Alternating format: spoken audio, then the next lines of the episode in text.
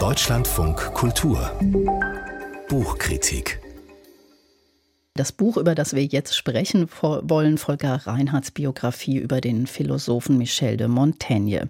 Der hatte sich ja 1585, also als die Pest in Europa ausgebrochen ist, in seinen berühmten Turm zurückgezogen und dort Essays geschrieben, bei denen man auch heute immer noch den Eindruck hat, dass sie unmittelbar zu einem sprechen.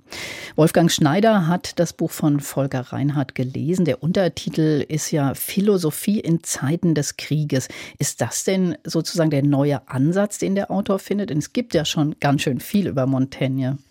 Ja, also sein berühmtestes Werk, die Essays, die wurden ja meist so gelesen als Sammlung von aphoristischen Bemerkungen, als großes Buch der eben aus der eigenen Erfahrung äh, geschöpften Lebensphilosophie und Lebensweisheit, wo es um Themen wie Freundschaft, Ehe, Erziehung, Lebensgenuss, aber eben auch um Umgang mit Krankheit und Tod und anderen Miseren geht, immer mit vielen Bezügen zum antiken Stoizismus und Epikureatum.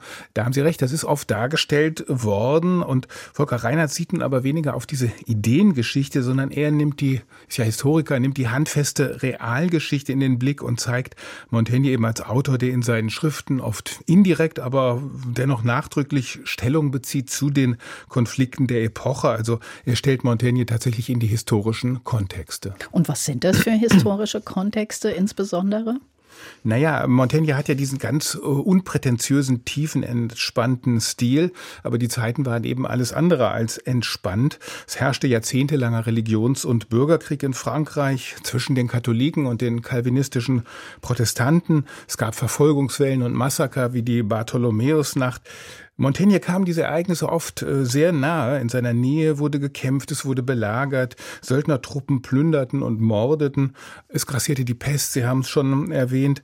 Ähm, in Bordeaux hat die Pest, äh, da war Montaigne ja einige Jahre Bürgermeister auch, und da hat die Pest ein Drittel der Bevölkerung dahingerafft.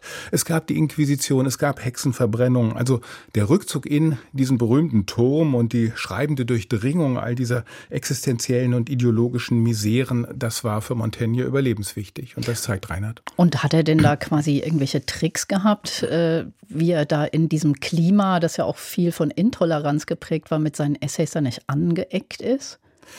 Eine Strategie in den Essays ist, dass er da so ein äh, wie Reinhard sagt, Wattepolster der Entschärfung äh, einbaut.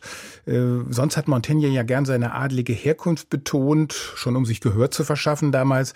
Und in den Essays stellt er sich dann aber gerne auch als Durchschnittsmensch dar. Er streicht seine Schwächen immer wieder heraus, etwa seine enorme Vergesslichkeit und stilisiert sich dann eben doch vielleicht ein bisschen einfältiger, als er wirklich war. Sicher, es geht ihm um die Erforschung des allgemeinen Menschlichen, aber ähm, naja, diese gelegentliche Tiefstapelei zeigt den damaligen Diskurs, dann eben auch schaut, ich bin harmlos. Manchmal bietet er auch ganz bewusst die offene Flanke da, zum Beispiel auf seiner Romreise, da legt er die Essays der Inquisition selbst zur Begutachtung vor und zeigt damit, ich habe nichts zu verbergen. Das hätte natürlich auch äh, schiefgehen können. Er hätte an den Falschen geraten können, nämlich an einen genaueren Leser. Aber er hatte Glück Später kamen die Essays dann bekanntlich eben doch für lange Zeit auf den Index, was nicht erstaunt, weil die Religion darin eben doch kritisiert wird wegen ihrer inhärenten Neigung zur Intoleranz gegenüber Andersgläubigen. Jetzt haben wir ja beide schon vorhin quasi zugegeben, dass wir offenbar Fans sind und dieses Moment angesprochen, dass man immer das Gefühl hat, er spricht eigentlich noch so unmittelbar über diese 500 Jahre hinweg zu einem. Arbeitet das diese Biografie auch raus, was eigentlich dieses Faszinosum bis heute ist? Ja, auf jeden Fall. Also, und das Faszinosum ist eigentlich vor allem auch diese Offenheit und Bereitschaft, das Denken in Bewegung zu halten. Montaigne hat ja seine Auffassung immer wieder revidiert, zum Beispiel bei seinem, einem seiner zentralen Themen der Auseinandersetzung mit dem Tod. Da hieß es ja anfangs in diesem berühmten Essay, Philosophieren heißt sterben lernen. Ähm, äh, drei Tode hatten ihn schwer erschüttert. Sein Bruder, sein Vater, sein bester Freund waren viel zu früh gestorben und deshalb sollte nun die Philosophie die Allgegenwärtigkeit des Todes ständig im Bewusstsein halten. Später ging Montaigne dann auf, dass diese Haltung die Todesfurcht eher bis ins Hysterische steigern kann und er beobachtete dagegen, dass einfache Bauern tapfer starben wie die Stoiker, obwohl sie in ihrem Leben keine Minute über die Endlichkeit des Daseins gegrübelt hatten.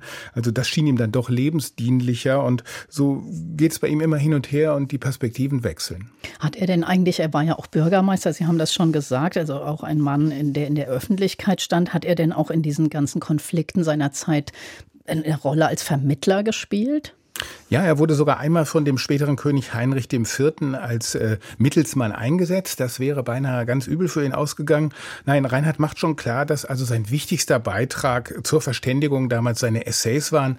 In denen geht er den Gründen äh, der Konflikte anthropologisch auf den Grund. Mit seiner Methode der Skepsis entschärft er den Glaubenseifer und er formuliert eben immer wieder diese Lehre der Toleranz. Er schreibt, ich gehe auf diejenigen zu, die eine andere Meinung und Perspektive haben, denn sie bereichern mich, sie wecken meine Neugier. Ähm, es sei immer eine tyrannische Verhärtung, wenn man keine anderen Ansichten als die eigenen ertragen könne. Da trifft Volker Reinhardt mit seinem Buch natürlich so über die Bande auch unsere Zeit, eben der Meinungskorridore und der Korrektheitsdebatten. Also ist schon sehr beeindruckend, wenn er zeigt, wie Montaigne diese weltoffenen, diesen weltoffenen skeptischen Humanismus entwickelt hat inmitten von Verrohung und Bürgerkrieg. Also wirklich ein eindrucksvolles Buch. Wolfgang Schneider über eine neue Montaigne-Biografie von Volker Reinhardt, Titel Montaigne, Philosophie in Zeiten des Krieges, erschienen bei CH Beck für 29,90 Euro.